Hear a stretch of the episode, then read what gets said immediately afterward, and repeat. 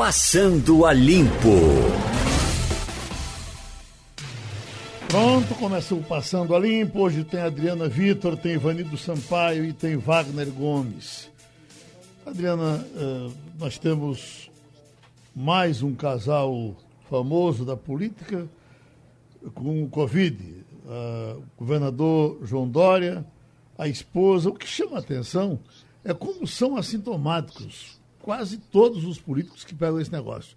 Desde os daqui foram assintomáticos Machado, o, o, o secretário André Longo, o governador Paulo Câmara, depois eh, o governador do Rio Grande do Sul, assintomático, uh, o prefeito de, de Manaus, uh, assintomático, uh, enfim, o governador de São Paulo disse que não, não sente nada. Eu só tenho a impressão que muitos desses testes são desses que eu fiz aqui também. Furou o dedinho, deu o que tinha, não fez o outro, e aí o camarada passa uh, uh, 14 dias nessa expectativa e depois, depois segue em frente.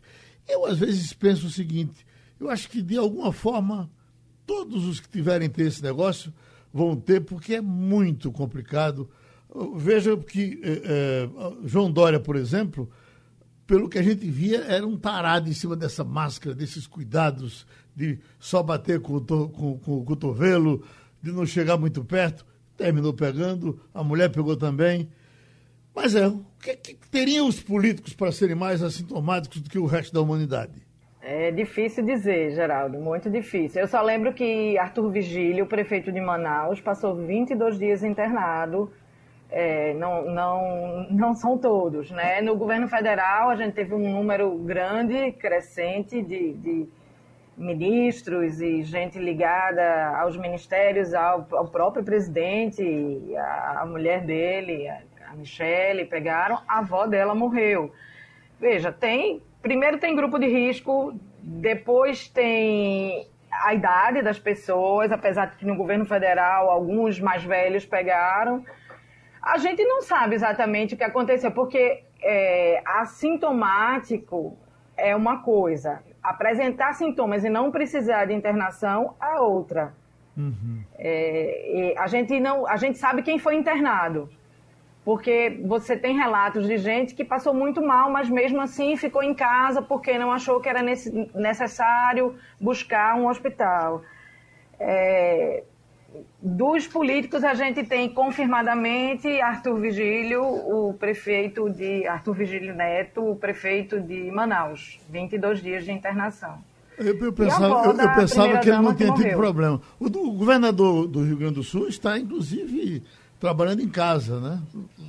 Assintomático. É, a maioria fica em casa, assintomático, em isolamento, até porque ele, eles precisam dizer que seguem bem. Tem uma, o, o, que tem de concreto, o que é que a medicina e a ciência dizem, né? Que é essa luz que a gente fica buscando para entender essa doença, que nem os médicos ainda entendem completamente, nem os cientistas comp entendem completamente.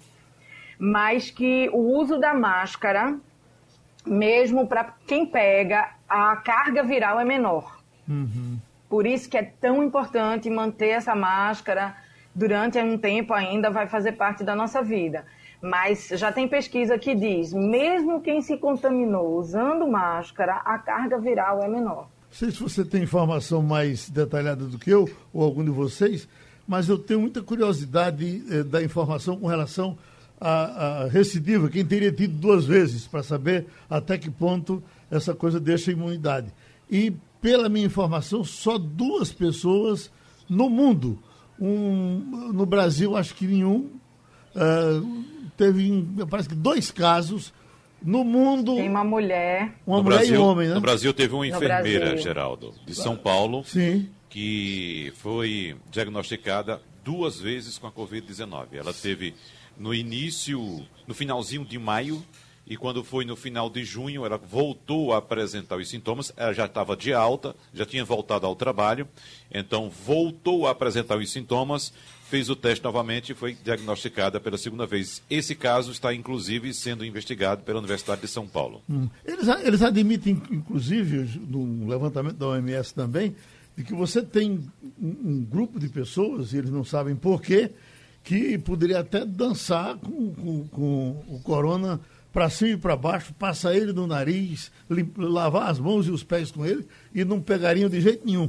São pessoas abençoadas. Eu me lembro, Wagner, que nós trabalhamos aqui com o Lelindo Manzella, que é outra coisa para você ver que tem pessoas realmente privilegiadas em alguns casos, e Manzella se orgulhava de dizer que nunca teve uma gripe, viveu e morreu sem ter uma gripe. Nunca teve uma rouquidão, nunca teve uma dor de cabeça. Tem gente morreu, assim. Né? Morreu com saúde, né, Geraldo? É, como o Chicanese dizia isso, com, é. o Chicanese dizia com os, os macrobióticos, né? Ele uhum. dizia, é, é, gente que não come carne. Sim. Como é que eu digo? No, vegetariano. Vegetariano. Obrigado, que me salvou aqui.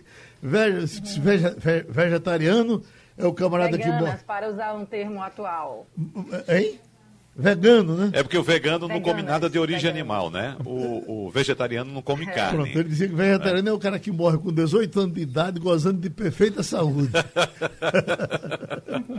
é por aí. Agora, só lembrando, Olha, Geraldo, existe evidentemente um grupo na população que apresenta um certo tipo de um, um certo grau de imunidade à Covid-19, como há relatos também, Geraldo, de pessoas, eu já ouvi relatos de, de, um, de, de pessoas casadas, por exemplo, uma pessoa infectada com HIV, casada, e o parceiro não, contrai a infecção, entendeu? Uhum. Então, são, são evidentemente imunidades que a, a, ciência estuda. Agora, em relação aos chefes de Estado, Geraldo, que você citou aí, a gente ainda Precisa lembrar também de Wilson Witzel, do Rio de Janeiro, né, que também é, contraiu a Covid-19, e mundialmente o premier britânico, aquele que negava a existência Sim, da Covid, mal. não estava nem aí, pegava na mão de todo mundo, saía fazendo festa. Resultado, quase que empacota o premier britânico Boris Johnson. Sim, exatamente. Esse era um caso,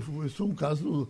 Me parece que dos políticos a gente notava, inclusive, a cara dele, né? Cara... Exatamente. E, e o, o, o, Ele foi para UTI, ele foi entubado, Isso. ele ficou bem grave. E o secretário, o secretário IP, né? Para a gente terminar. O secretário Davi Ipe. O, Davi Ipe, o médico Davi Ipe. Menino, você, ele chega, é, perdia o fôlego, ele é. quase embarca. Né? Exatamente. Boris Johnson, veja só, existem dois primeiros ministros, né? Nesse, nesse caso, claro, é uma figura de linguagem que eu estou fazendo aqui. Um antes e um depois da doença. Antes era o negacionista. Quando ele saiu do hospital, voltou com as mangas arregaçadas para trabalhar contra a Covid-19. Você tem falado muito aqui em Araripina, por conta da, do entrevista, duas entrevistas interessantes que você fez com o prefeito. E, e hoje nós apresentamos aqui na primeira página uma coisa dramática. O padre conversando com uma senhora que teve três da família dela. Me parece que o, o, a, a filha de, de 40 anos, o filho de 30, mais ou menos, e um terceiro, não sei de que idade. O marido. O marido. O marido dela. Então, numa família só, os três, e ela estava na igreja se benzendo para ver se não pega também, né? E veja, Geraldo, que foi o marido, a gente subtende que seja uma pessoa que tenha mais de 60 anos, né, pela idade dos filhos, Aí vem uma filha de 42. E um filho mais novo de 30. E um filho né? de 30. Então uhum. veja que não é uma coisa de, de idoso, não. Então uma pessoa, a gente acredita que uma pessoa com 30 anos tenha um certo grau de saúde mais elevado. É claro que pode ser diferente, mas a gente imagina que uma pessoa com 30 anos tenha saúde, uma pessoa com 42 também. Então, veja que situação complicada. Essa doença, como ela é traiçoeira. Uhum. Oi, Adriana. É, sobre a reinfecção, Geraldo, tem dois casos que estão sendo investigados pelo Hospital das Clínicas de São Paulo, além do da enfermeira. E o, o que ocorre é que é uma doença que os médicos, enquanto precisam tratar os pacientes, precisam aprender sobre ela. É, você que teve, o, o, como você diz, o dedinho furado, o diagnóstico e depois desfeito, nem isso eles conseguem. Pergunte ao médico qual é o dia ideal para fazer o exame depois que eu apresentei sintomas. É uma resposta tão longa que você não consegue entender, nem eles.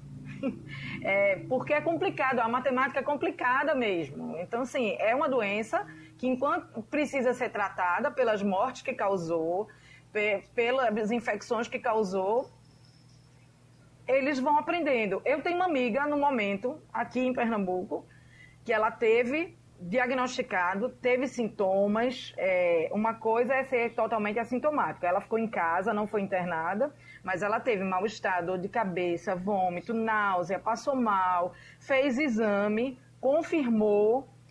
E agora a mãe dela está com suspeita. E o médico diz: vai testar novamente você.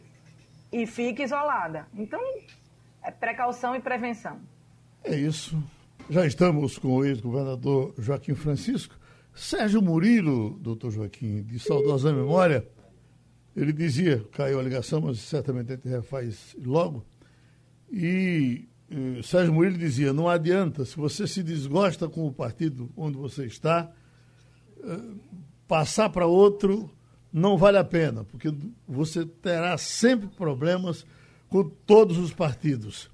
O senhor deixou agora, está deixando agora o PSDB e está, eh, pela informação que temos, não está passando para outro. O senhor vai fazer um estágio sem partido por alguns tempos ou o senhor não quer saber mais de partido de jeito nenhum até o fim da vida? Bom, bom dia, Geraldo, bom dia, ouvintes. Na realidade, eu entrei num partido aos 19 anos de idade e estou com 72. Toda a vida eu tive militância partidária, militância política e militância partidária. Então entendi, não sou candidato a prefeito, não sou candidato a vereador, então entendi que ficaria muito mais livre para dizer a minha opinião, inclusive sobre a reforma política. Eu acho que não pode continuar essa quantidade de partidos. E eu votei há 10 anos atrás, quando era deputado, pela cláusula de barreira para diminuir o número de partidos mas esse não é o caso. Eu realmente pretendo continuar na vida pública, participando de programas como o seu, de debate em universidade, sem filiação partidária. Não considero que seja fundamental ter vida partidária para você participar da vida pública a essa altura da minha vida. Foi por isso que eu tomei a decisão de me sentir livre de vínculos partidários. Mas uh, uh, apoiar um candidato, o senhor Uh, apoia? Apoio, vou apoiar, claro. Eu vou continuar na militância, dando opinião sobre o desempenho do judiciário, dando opinião. Eu tenho uma experiência longa na vida pública, disputei nove eleições, fui prefeito, fui governador, fui vários cargos, então eu tenho não só a, a, a, a vontade de dar opinião, eu tenho a obrigação transmitir a minha experiência, porque os eleitores de Pernambuco, por dezenas de oportunidades, não só eu como candidato, como eu coordenei campanha, como a campanha de Roberto Magalhães e outras, eu tenho a, o dever de dar essa opinião e continuarei dando. Se eu lhe perguntasse agora, dos que estão postos aí para a Prefeitura do Recife, qual é o que o, o, senhor acha que poderia ser o melhor prefeito? O senhor... Mendonça Filho. Já tem a opinião formada, né?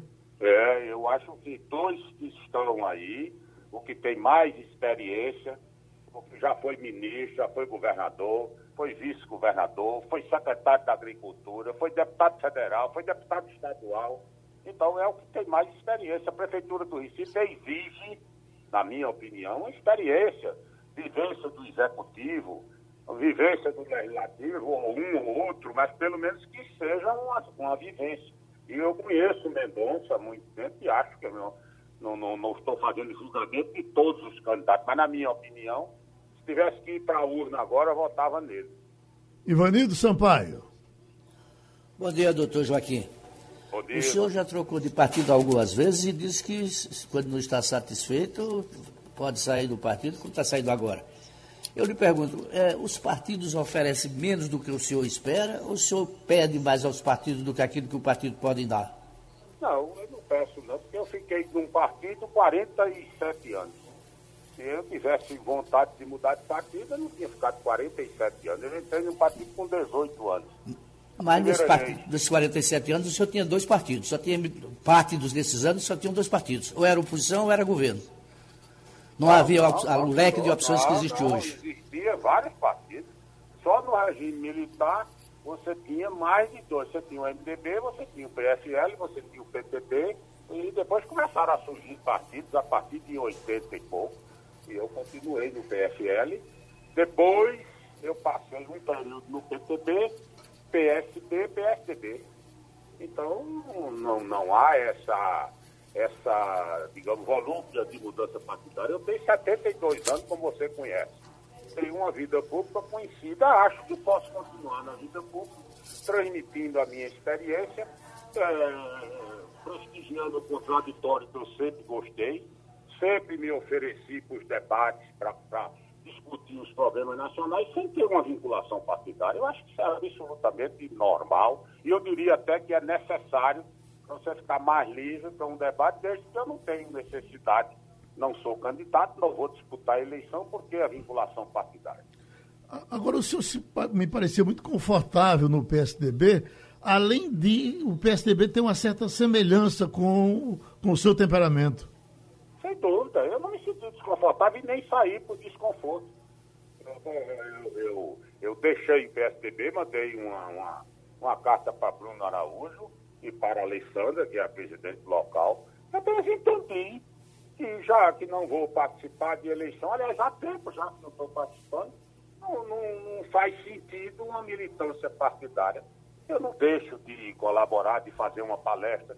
Esta semana eu abri um seminário 100 dias da eleição do PSDB da mesma maneira que eu debato outros temas, mobilidade urbana, vou debater durante o período eleitoral, só que eu acho que a minha contribuição sem vínculo partidário será uma contribuição mais efetiva.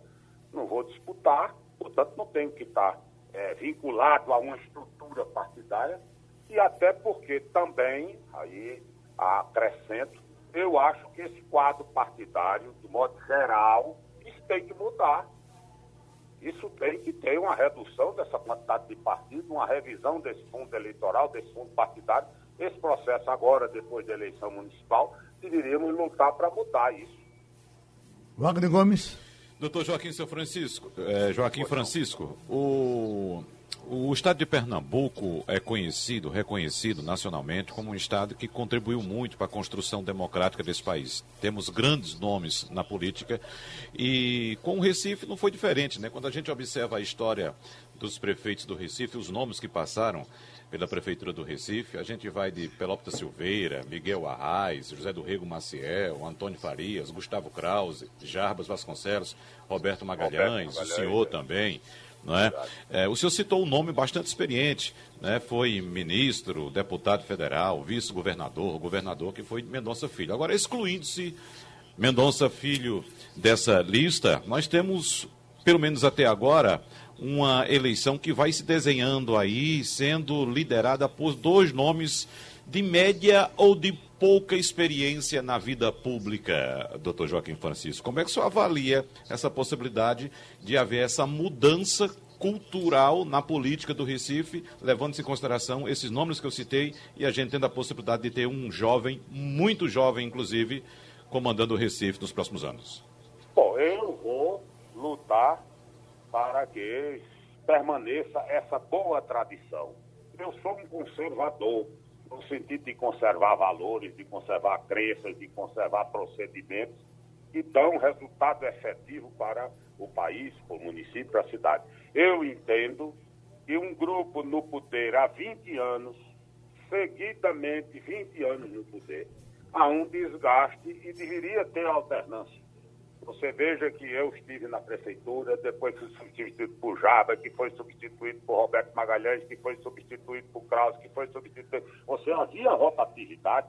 Você vai ficar 20 anos, então quer mais 4 e 4, 8, 28. Daqui a pouco vai se chamar também para colaborar com a política de Pernambuco e do Recife, Vladimir Putin. E com toda a reforma que faz, fica mais 26 anos. Não é assim. Eu acho que a alternância é, é, é, é interessante não quer dizer que o Recife não vá julgar. Nós vamos ter uma eleição livre, imprensa livre, e aí ele vai decidir. Se depender da minha opinião, eu faria uma mudança do grupo que aí está. E, na minha opinião, essa mudança se efetivaria de uma forma melhor para o Recife. Eu que fui prefeito duas vezes, né? eu diria que a me o melhor seria essa opinião que dei anteriormente. O senhor já foi muito crítico à reeleição, continua sendo? Continuo. Eu, inclusive, eu cheguei disse num programa seu, um dos programas que participei, num debate, eu disse que ia assistir uma cena que me marcou muito, que foi Itamar Franco discutindo com Fernando Henrique Cardoso. Ele discutiu com Fernando Henrique Cardoso e disse: Eu sou contra a reeleição no Brasil. Por quê? Porque a reeleição vai ocasionar a permanência de um permanente espírito eleitoral. Você está vendo agora 2022 sendo discutido mais intensamente do que 2020. Não está vendo? Todo mundo, toda medida que vai tomar, não, é melhor botar uma renda básica, porque aí Bolsonaro se elege, não, é melhor não, mas não sei o quê. 2022 está engolindo 2020. Então, Itamar Franco estava certo. Mandato de cinco anos sem direito à reeleição. Na época, isso foi pregado abertamente por Itamar Franco, e eu acho que Itamar tinha razão. Adriana Vitor. Bom dia, governador. É, Estou com uma matéria aberta aqui do blog de Janildo, cujo título é Estarei no palanque de Bolsonaro, de Joaquim Francisco, após desistir de candidatura no Recife. Essa matéria é do dia 31 de janeiro desse ano. Eu queria saber se quase oito meses depois, sete meses e alguma coisa, o senhor continua com a mesma opinião e com a mesma disposição. Eu não tenho palanque de Bolsonaro. Bolsonaro não disse quem é que ia votar para prefeito, né? E segundo, não, que me consta, o presidente Bolsonaro não, não declarou nenhum apoio a Mendonça Filho, que eu disse que apoiava Mendonça Filho. Então, não sei se o presidente vai se envolver na eleição municipal, se vai ter candidato ou não vai ter candidato. A opinião que eu reitero agora é a mesma que disse há oito meses atrás, é de que eu acho que tem que se dar um crédito de confiança ainda ao governo Bolsonaro.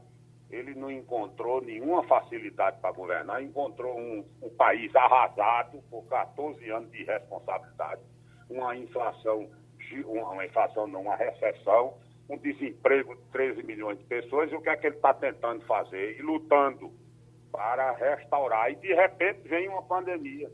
E parece até que essa pandemia foi ele que, com eu, da tal volume de, de crítica que se faz ao presidente. Problema na, na Inglaterra, gravíssimo, nos Estados Unidos, gravíssimo, na Espanha, na Itália, e diz, ah, morreram 100 mil pessoas, lamentavelmente, no Brasil, como morreram na Itália, como morreram. Isso é uma pandemia que atinge o mundo então, se tivesse que fazer aquele programa de oito meses atrás, eu diria a mesma coisa hoje. Eu estou defendendo o presidente Bolsonaro agora. Eu estou sem partido e, portanto, estou mais livre para emitir as opiniões, porque todas as vezes que eu ia dar uma entrevista, inclusive com, com o Geraldo, nos programas que eu sempre participo com muito prazer, todo mundo diz, mas o senhor, qual é a posição do Tucano? Qual é a posição do Democrata? Qual é a posição? Então eu me sinto mais à vontade para emitir minha opinião. Não tenho por que ter vinculação partidária. Agora, uma reeleição de Bolsonaro, o senhor já, já começou nos dizendo, isso atrapalha. Se ele estivesse livre para governar nesses, nesses dois anos que tem, sem estar pensando em se reeleger, talvez fosse melhor para ele e para o Brasil. Não tenho dúvida disso. Isso eu já reafirmei e reafirmo aqui. Se fosse um mandato de cinco anos, sem reeleição, porque no dia que você sobe no, no, no, no, no Palácio Planalto para tomar posse, a sua risada já é pensando em cinco anos depois. Quem quiser que diga que não é, é. O fato eleitoral é um fato predominante. A inhaca do poder é uma inhaca forte, atinge todo mundo. Então o sujeito já entra o, aquele Espírito Santo de orelha que está ali junto já disse, presidente, ou o senhor se lembre que daqui a cinco anos é candidato. O senhor não está sendo simpático, tem uma risada para ali, já começa no dia da posse. Pode ter certeza disso. Se você não tem essa preocupação eleitoral, você governa de rédea solta, como a gente diz no interior, com muito maior leveza e objetividade do que pensando na próxima reeleição. Wagner Gomes. Doutor Joaquim Francisco, o senhor não acredita que seja uma, uma falha estratégica do presidente Jair Bolsonaro não se envolver nas eleições municipais agora, como o senhor bem disse, que ele está se envolvendo no Recife, e a gente sabe que ele não se envolve, pelo menos na imensa maioria dos municípios brasileiros, E nesse aspecto, doutor Joaquim, ficar agora levantando bandeira de reeleição antes mesmo da eleição de 2020 não seria, repito, uma falha estratégica? Não, eu acho que ele não deve se envolver na eleição municipal. Na minha opinião, ele não devia se envolver. Já basta da, da, da pancadaria que ele está levando sem se envolver na eleição municipal. Se ele se envolver na eleição municipal, aí vai virar um bife de pancada. Por quê? Porque a vida é um assunto local, dizia Charles Chaplin. Todo mundo vai se envolver na eleição a briga de Timbaúba, a briga de Saié, a briga lá em Esteio, em, Luiz Eduardo Magalhães, em todo canto você tem aquela briga local. Ele não se envolve. A eleição vai se envolver na eleição de 2022, na eleição dele. Aí você diz, bom, mas e aí? Como é que ele vai se eleger? Não se elege. Esse jogo também eleitoral não pode ser ganha-ganha, não. Não, ganhar, perde. Você vai lutar para ganhar, você vai construir uma candidatura para reeleição e pode ganhar. Todo mundo vai desejar que ganhe, mas não pode chegar dia, eu não posso perder, porque se perder o mundo acaba. Não acaba, não. Nós estamos, para a gente fechar, doutor Joaquim, eh, surgiu agora uma nova forma de abuso de poder que está sendo discutida, inclusive no Tribunal Superior Eleitoral. Nós até já temos um debate programado para tratar disso. O abuso do poder religioso. O senhor acha que nós temos esse? Não, não acho que há abuso de poder religioso. Você poderia falar nesse abuso de poder religioso se você imaginasse que o eleitor era um babaca. Então, o eleitor não sabe votar. Aí, você, aí vamos questionar o processo democrático. Aí eu volto a citar o Putin, né? Você sabe que o mundo hoje tem 52% de regime autoritário. Isso é a Freedom House, é uma entidade né, que estuda as democracias no mundo. 52% é, democracia, é, é não democrático autoritários, como é a China, como é a Rússia, como é a Hungria, como é, é a Coreia do Norte, etc, etc, a China e tal. E você tem 48% democrático. Então, consequentemente, você tem que, tem que imaginar que em situações é, de democracia, você tem democracia porque o povo sabe votar.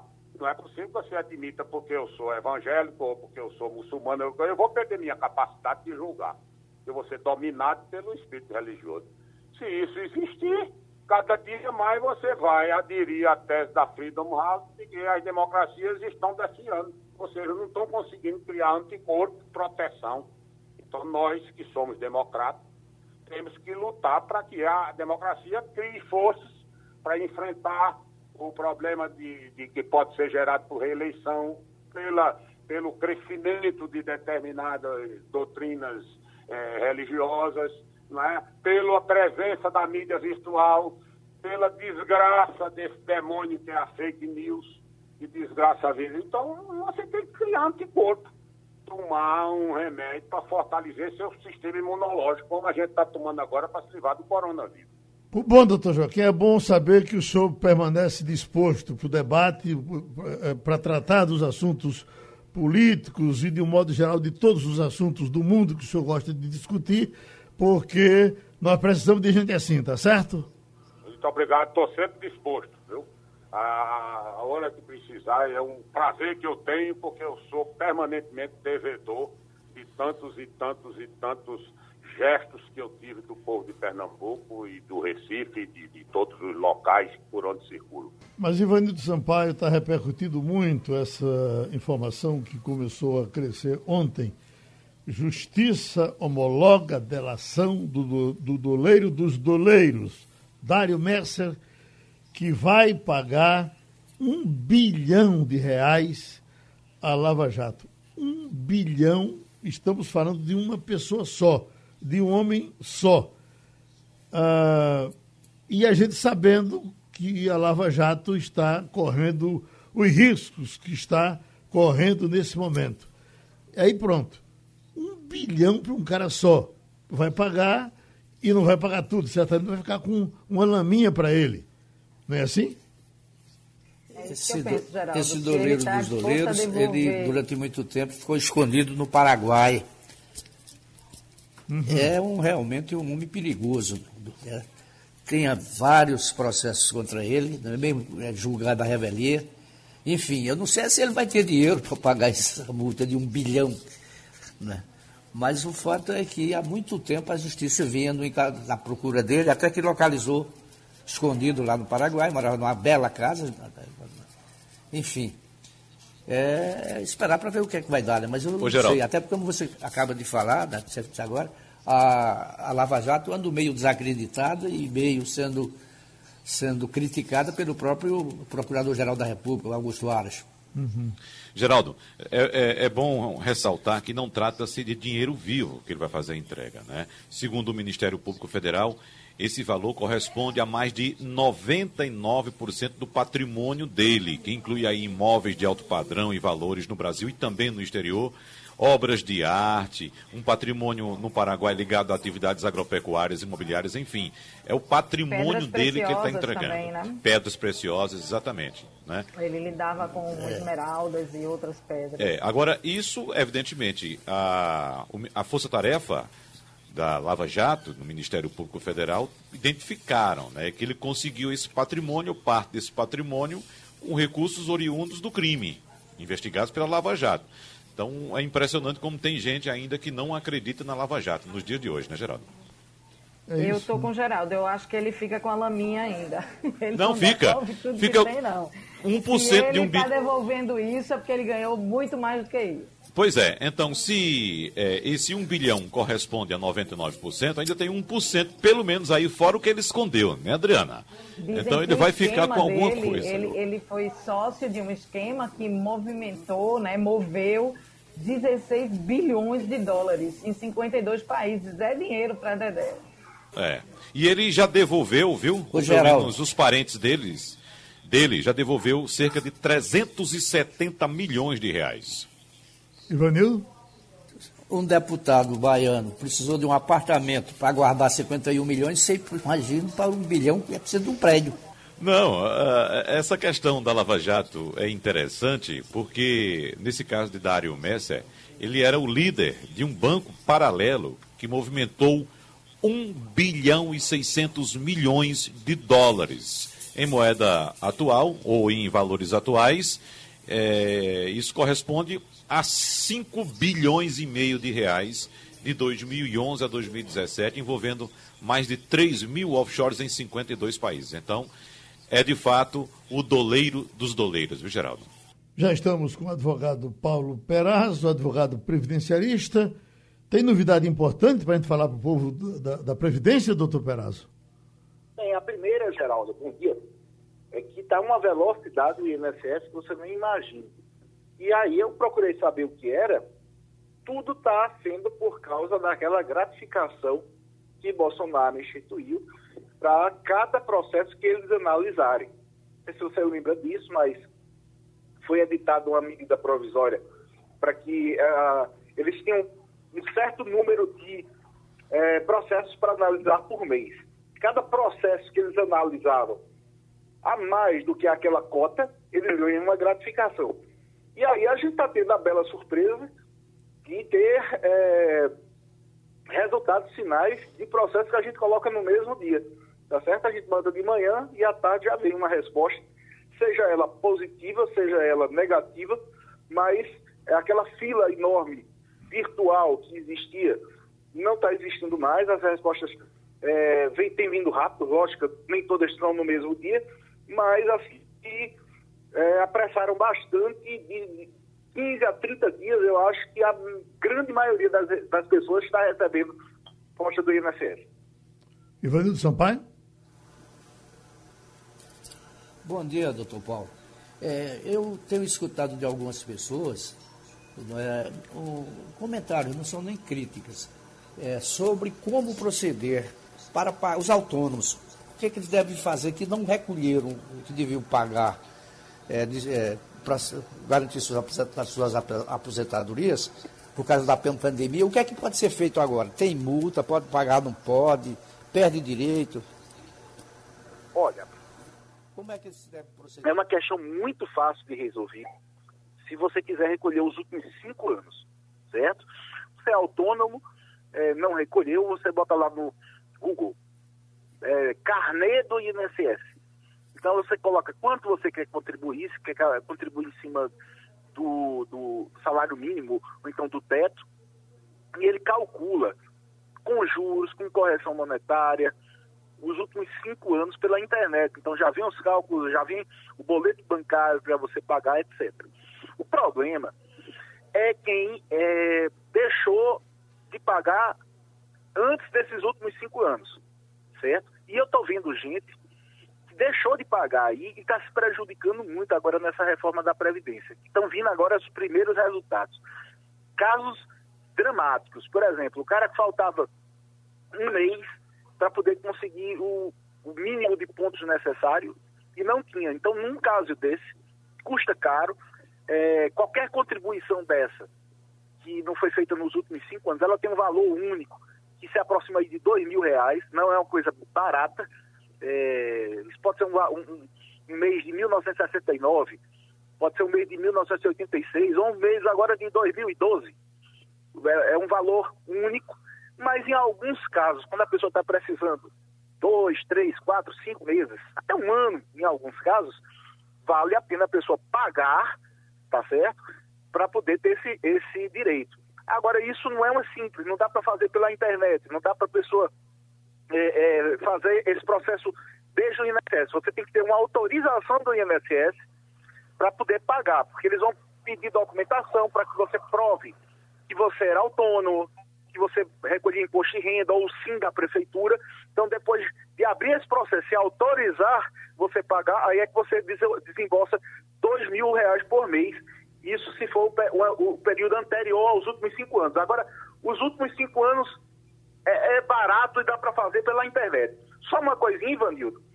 Quando eu falei ainda agora que os efeitos da reforma da Previdência estão chegando pesados, é porque chegou lá no escritório essa semana uma viúva que ela iria ganhar 66 mil reais por mês e, e pelo fato do marido dela ter morrido dois meses depois da reforma da Previdência, ela vai ganhar apenas 20 mil reais. Ou seja, a gente caçou todas as maneiras possíveis de tentar ajudá-la, mas não teve jeito. É, a, o acúmulo da, da, aposentadoria com as duas pensões de, dele, que faleceu, ia ser 66 mil reais, ficou em 20 mil e é, sem condições de desbaratar esse nó. Adriana? É, bom dia. Eu queria saber, a, a, previsão agora é que as agências voltem a reabrir dia 24 para atender os segurados presencialmente, mas isso não é garantia, vai ser avaliado, pode ser novamente prorrogado. O INSS já não é conhecido naturalmente por sua agilidade, digamos assim. Há processos engarrafados, há acúmulo, há pessoas que não, não conseguem resolver a situação com a agilidade que deveria. E ainda penso na, em quem está no campo, que precisa de aposentadoria rural, que precisa de licença médica e que é um analfabeto digital, que a gente tem muito no Brasil, um número expressivo. O senhor acha que vai haver esse gargalo e que, que depois que reabrir vai ser muito mais complicado? Por incrível que pareça, no interior não há gargalo. E até aqui no Recife. Sabe por quê? Porque no interior é, as pessoas procuram muito o sindicato. E o sindicato está completamente já por dentro dessas regras do meu INSS, tudo é digitalizado. Começou inclusive antes que aqui. E aqui no Recife, é, nós temos agora da, a figura da Lan House, que é despachante, que ainda está num processo de aprendizagem, mas as Lan Houses agora é, já sabem os procedimentos, quais são os é, documentos, e estão aprendendo, estão fazendo relativamente rápido. Então, assim, a gente está passando relativamente bem é, com essa pandemia, porque os líderes comunitários, associações, o Lan House, eles já pegaram a manha de dar entrada para essas pessoas que são mais pobres, não têm tecnologia, não têm conhecimento. Está tá dando para passar por isso. A novidade é que o INSS vai abrir uma espécie é, de drive-in, porque muita gente está precisando entregar documentação e não está tendo como entregar é, por, por INSS digital. Então, o que é que eles vão fazer? Eles vão fazer uma declaração, a pessoa vai ter que preencher essa declaração, dizendo que aqueles documentos são autênticos, vão grampear com o que está sendo pedido, uma certidão, alguma coisa, vai colocar no envelope, chega lá no INSS e deposita num baú. Então, essa é a novidade que eles estão apresentando, que as pessoas agora vão poder é, é, depositar nesse baú. Exceto atestado médico. Atestado médico vai ter que ser o original é? e vai ter que ser apresentado no dia da perícia. Mas precisa de agendamento para usar esse serviço, não é verdade? Exatamente. É um dos peri... um, um, é um, tá havendo um afrouxamento por causa do Covid, no sentido de que uh, as perícias deixaram de ser momentaneamente uh, realizadas e está se dando um crédito maior a, ao atestado que a pessoa tem do seu próprio médico, mas as perícias é um dos, é um dos é, serviços que está voltando com mais rapidez. Vamos fechar, Wagner? Vamos lá, Geraldo. Doutor Paulo, eu acho que eu já questionei o senhor aqui a respeito do uso da tecnologia no INSS. O senhor traz essa informação boa, positiva, de que está havendo celeridade na análise de processos e cita essa gratificação do governo federal para que os funcionários tenham mais agilidade nesse, nesse trabalho. Mas eu volto a, a, tocar na questão da tecnologia, doutor Perazzo. O Brasil vem sendo empurrado nesse processo pandêmico a utilizar a pandemia, a esquecer o papel. Muita gente no nosso país, e o senhor é da área jurídica, o senhor sabe, ainda é preso à questão do papel. Dá muito mais valor ao papel do que um protocolo de internet. Agora, a gente sabe que, por exemplo, Todo ano, cerca de 20 milhões de segurados do INSS precisam fazer a prova de vida. Mas nesse período de pandemia, muitos que precisam se proteger têm comparecido às agências de bancos do, e, do, e do próprio INSS sem necessidade, porque essa prova de vida está suspensa. Não poderia essa prova de vida ser feita, por exemplo, por videochamada, não, doutor Perazzo? No lugar de fazer com que os idosos tenham que se deslocar, às vezes com muitas dificuldades, até uma agência bancária ou até o posto do INSS? Foi ótimo, Wagner. Primeiro, é, já tá usando, já estão usando as tecnologias na medida daquelas pessoas que todo mês vão receber o, o dinheiro no banco e, e que tem a digital como sua senha. Então, quem é a senha é digital, ou seja, tem que colocar o dedo lá, todo, todo que vai receber ele já é, faz a prova de vida. Então, esse processo já começou. Só que o INSS anunciou que vai é, melhorar esse, esse padrão a, a, a, partir de duas questões. Primeiro, muita gente já tem aquela tecnologia de entrar no internet banking através do seu celular, colocando o dedo, e isso aí já vai ser um, é, uma das provas de vida. Então você coloca, eu por exemplo, quando vou entrar no banco, o banco exige que eu via digital. Então eles vão usar essa mesma tecnologia.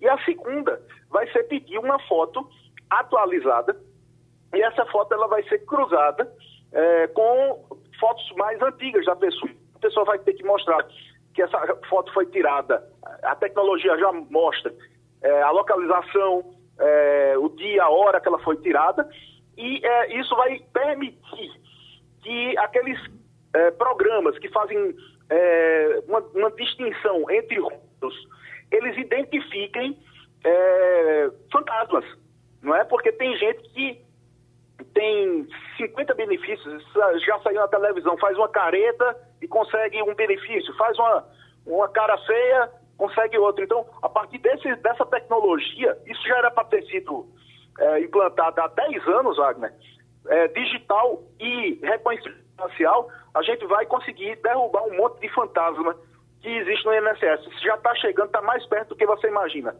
Coisa boa. Bom, vamos dar um abraço do, do doutor Perazzo. E é, é, realmente importante, porque a gente esperava uma. Uh, era esperado um, uma situação infernal de demora em soluções dos problemas da Previdência com os, os problemas que foram acumulados. E essa coisa não chegou nem perto do que se dizia. Ou não, doutor Perazzo? Pois é, chegou perto. Mas aí é o tipo da coisa. É aquela, aquele ditado do interior que pisa e dinheiro não resolve, a gente não sabe o que é que resolve mais não. Nesse caso, a gratificação funcionou maravilhosamente. É uma, uma espécie até de pressa de se conseguir, de, de se conceder, positivo ou negativo, mas está chegando os resultados para a gente que interessa é isso. Muito obrigado, doutor Paulo Perazzo. Bom, Ivanildo, se esperava entrar numa, numa crise mais ou menos séria por conta uh, das saídas de figuras importantes do Ministério da Economia, mas de repente, ontem, no fim da tarde, já apareceram conversando presidente da República, presidente do Senado, presidente da Câmara, e tudo deu a entender que estava novamente se partindo para o entrosamento.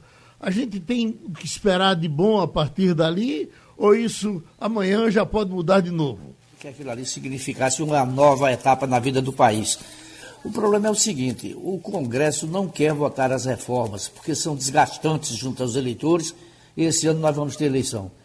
É, o presidente Bolsonaro, quando escolheu é, Paulo Guedes como ministro, comprometeu-se com ele a que uma das metas do governo seria é, a privatização de várias empresas que são notadamente é, um peso, um peso para o país, porque são deficitárias, porque empregam muita gente. É? E Paulo Guedes contou com isso, que o governo enviaria ao Congresso os projetos de privatização, começando pela Eletrobras. Isso não aconteceu. Não é? Os dois homens que cuidariam dessa área, desencantados com a lentidão do processo, resolveram pedir o boné e ir embora, no que fizeram muito bem. Essa reforma do Estado, Wagner, por exemplo. Ou o presidente é, retoma a discussão com o Ministério para tornar é, o, o, a privatização uma realidade, ou certamente, mais cedo ou mais tarde, Paulo Guedes entrega um boné. Teve até uns recados ontem, enquanto eles estavam comemorando esse novo entendimento, se notava alguns recados de, de, de, do presidente da Câmara, Rodrigo Maia, ao, ao presidente, olha, precisamos fazer isso, como que diz, jogue para cá que a gente resolve.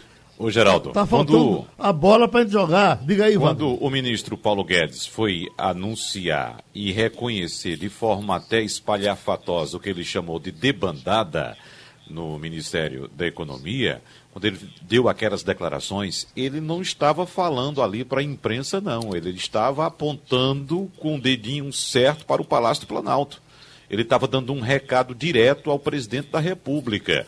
Então, existem dois grupos no governo hoje: um grupo de economia, que é o liderado por Paulo Guedes, que quer tocar as reformas, e outro grupo, que é liderado por ministros como, por exemplo, Tarcísio de Freitas, da Infraestrutura, e Rogério Marinho, do Desenvolvimento Regional, que quer tocar outra agenda, a agenda de gastos, quer investir em obras, quer gastar dinheiro, quer furar o teto, como disse Paulo Guedes, para gastar dinheiro. E isso, claro, visando a reeleição do presidente Jair Bolsonaro. E o presidente fica nessa corda bamba. De um lado, querendo sim que o governo gaste, que apresente obras, que isso vai, vai potencializar a reeleição dele, e do outro lado, ele tem essa âncora, Geraldo, pesada, que chama-se Paulo Guedes. Você sabe muito bem que Jair Bolsonaro fez toda a campanha dele com um discurso de economia liberal,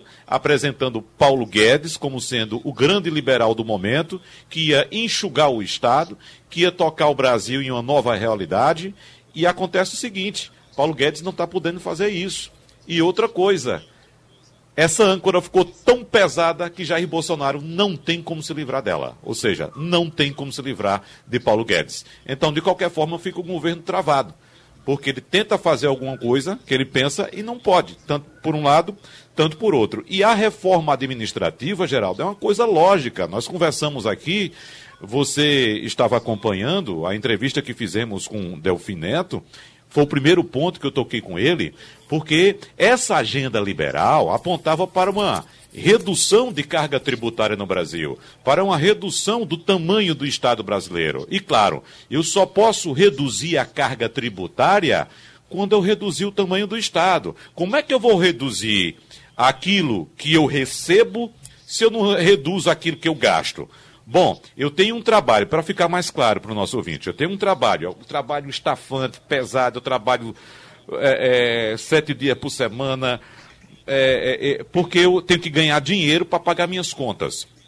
Mas eu não aguento mais esse trabalho. Esse trabalho está pesado para mim. Eu disse, olha, vou ter que sair desse trabalho que eu não aguento. Eu saio ou morro.